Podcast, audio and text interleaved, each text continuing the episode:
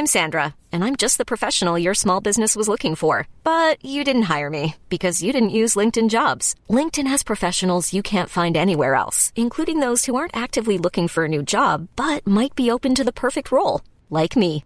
In a given month, over 70% of LinkedIn users don't visit other leading job sites. So if you're not looking on LinkedIn, you'll miss out on great candidates like Sandra. Start hiring professionals like a professional. Post your free job on linkedin.com/achieve today.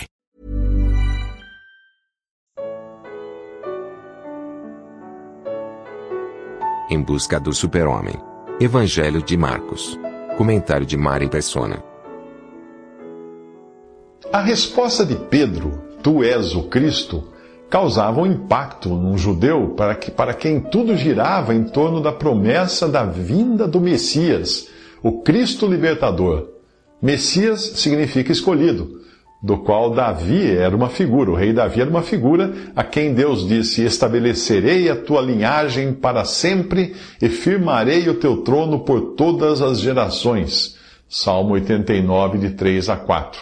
Davi era um escolhido que prefigurava Cristo. Os judeus esperavam por um super-homem, um Messias poderoso, guerreiro, libertador. E foi uma decepção escutar Pedro dizer, após a morte e ressurreição de Jesus, este Jesus a quem vocês crucificaram, Deus o fez Senhor e Cristo. Atos 2,36. Todavia, Deus estabeleceu em Cristo o seu bom propósito de fazer convergir em Cristo todas as coisas, celestiais ou terrenas, na dispensação da plenitude dos tempos. Efésios 1, de 7 a 8. Assim como os raios de uma roda de bicicleta convergem para o eixo no centro, assim também todas as coisas não apenas tiveram a sua origem no Filho de Deus, como irão convergir nele no final. O centro, origem e destino de todas as coisas é Cristo. Mas não era isso que queriam os judeus, ou os seres humanos em geral, seduzidos que foram pela voz da serpente que disse a Eva: Vocês serão como Deus, lá em Gênesis 3,5. Desde a queda no Éden, a história humana tem sido uma saga na busca da divinização do homem para ele poder galgar a posição olímpica de um Deus. Esse empoderamento à parte de Deus começa com Caim construindo uma cidade com o nome de seu filho e seus descendentes criando tudo para tornar a vida no mundo confortável à parte de Deus. Caim afastou-se da presença do Senhor e fundou uma cidade, a qual deu o nome de seu filho Enoque. Os seus descendentes iniciariam as bases da civilização agropecuária, artes e tecnologia. Em Gênesis diz: Jabal foi o pai daqueles que moram em tendas e criam rebanhos. Jubal foi o pai de todos os que tocam harpa e flauta.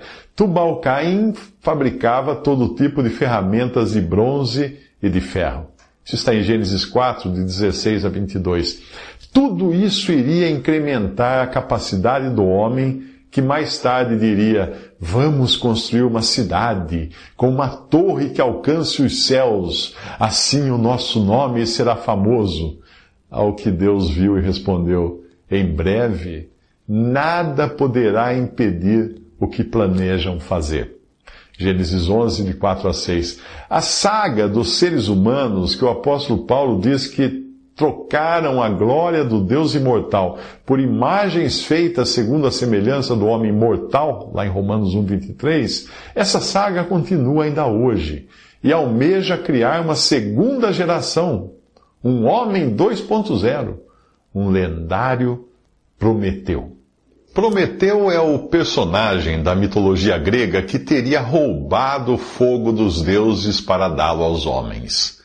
Dele, a humanidade teria aprendido as artes, a escrita, a matemática, a agricultura, a medicina e a ciência. O poeta Goethe o descreve como um homem extraordinário, que quer tornar os homens à sua própria imagem para que não precisem mais venerar os deuses. Para o comunista Karl Marx, ele seria o modelo do homem perfeito. A palavra de Deus ensina que desde a queda no Éden, o grande objetivo de Satanás foi fazer o homem acreditar que poderia ser um Deus. E desde então a humanidade vem tentando se, equipar para isso. E no capítulo 4 de Gênesis, nós vemos o homicida Caim e seus descendentes criando a primeira cidade, a agropecuária, as artes e a tecnologia. E hoje a humanidade continua nessa saga da evolução para chegar ao homem 2.0. Você recebe sugestões depois de comprar algo pela internet? Pois é, sistemas de inteligência artificial armazenam as suas preferências para definir quem você é e transformar você em quem ela deseja que seja. Esqueça os robôs mecânicos da ficção científica. A inteligência artificial não precisa deles. Você é o corpo que ela quer possuir. Você é o filhote de Prometeu com acesso a todo o conhecimento humano ao toque dos dedos, da voz ou de sua íris.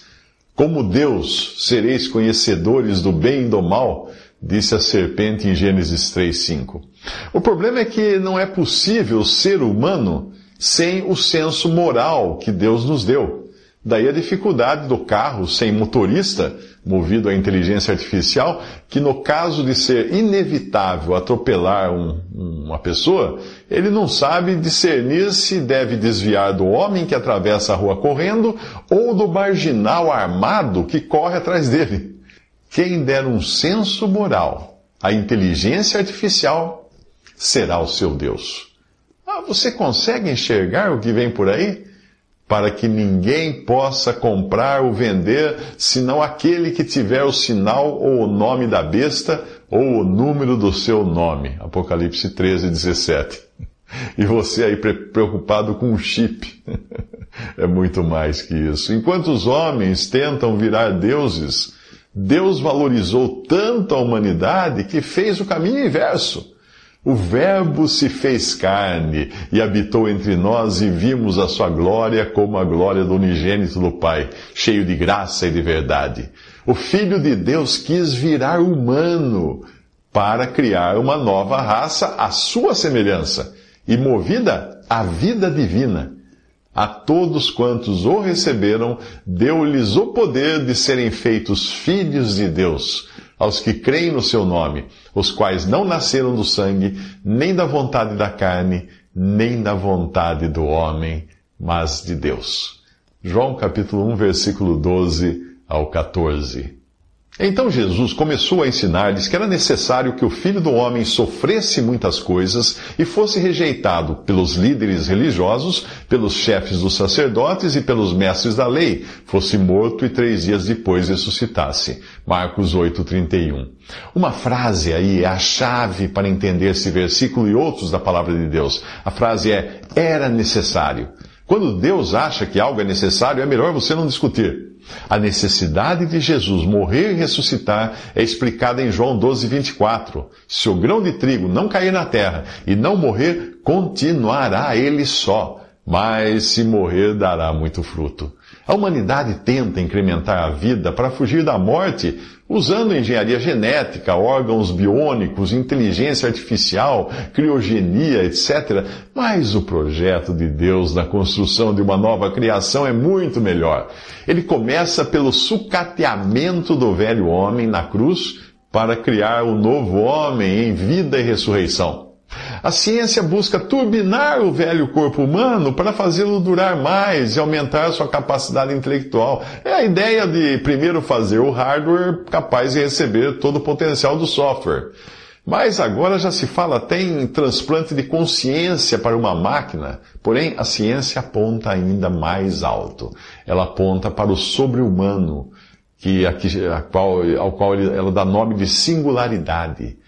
A ideia é que o novo homem criado pela ciência uh, nem poderia mais ser considerado humano, mas um ser singular, imortal e com vontade própria.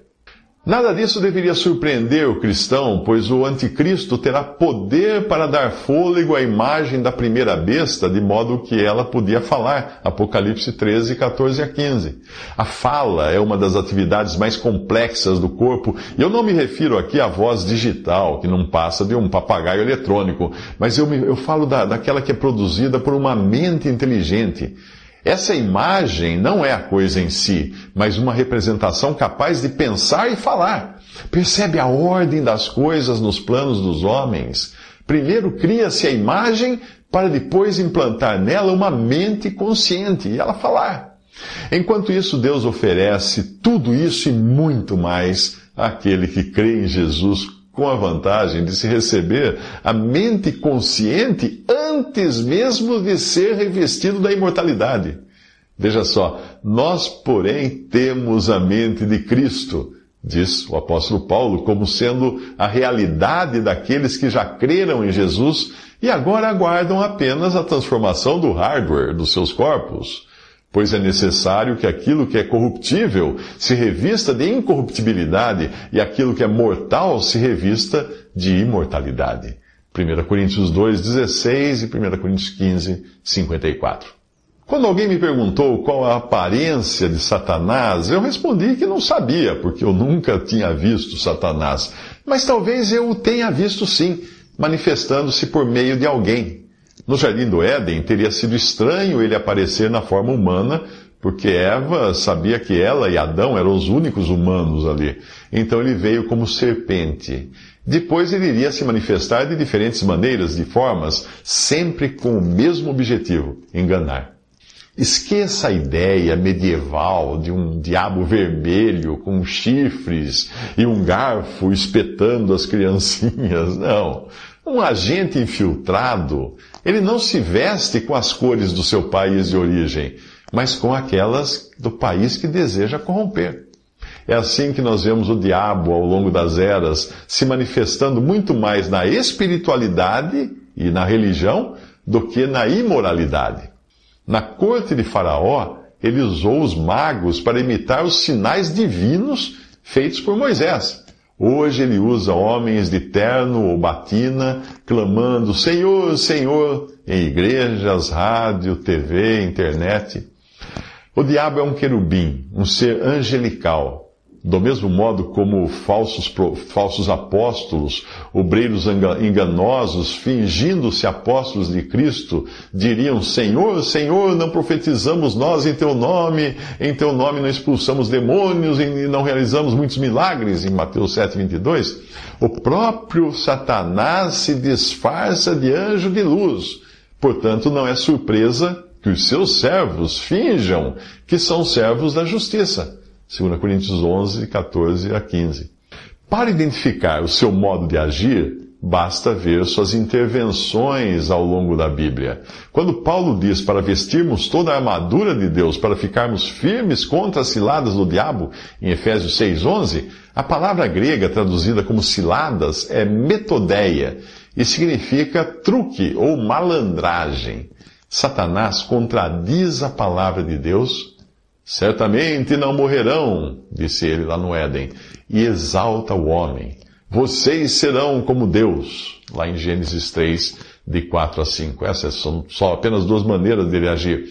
Esse espírito do poder do ar, o espírito que agora está atuando nos que vivem na desobediência, leva você a seguir a presente ordem deste mundo, que nós chamamos de opinião pública, e pode até usar alguém tão idôneo quanto Pedro para negar a palavra de Deus, como nesta passagem.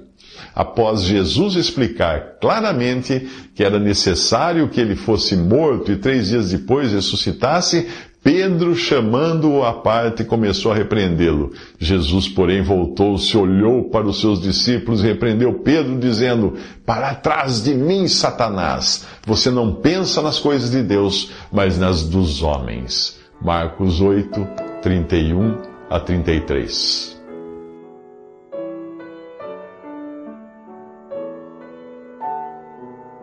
Visite respondi.com.br Visite também 3minutos.net.